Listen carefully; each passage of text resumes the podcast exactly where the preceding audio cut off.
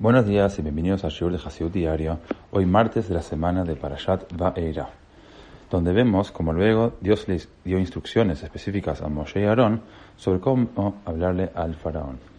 Dice el versículo.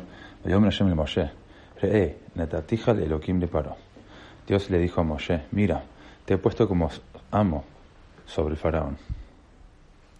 En el Putes tomo 16, el Rebbe nos enseña que el propósito de las palabras respetuosas, pero enérgicas al faraón era quebrar las fuerzas del mal cuando eran más fuertes.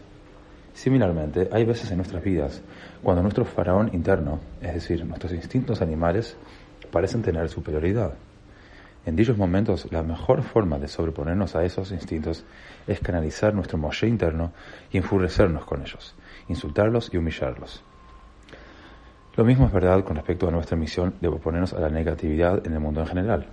Por supuesto que siempre debemos transmitir el mensaje de Dios en una forma placentera y pacífica, tal como Dios le ordenó a Moshe que se dirija al faraón en forma respetuosa. Pero al mismo tiempo, debemos enfrentar a nuestros faraones sin temor y con fuerza.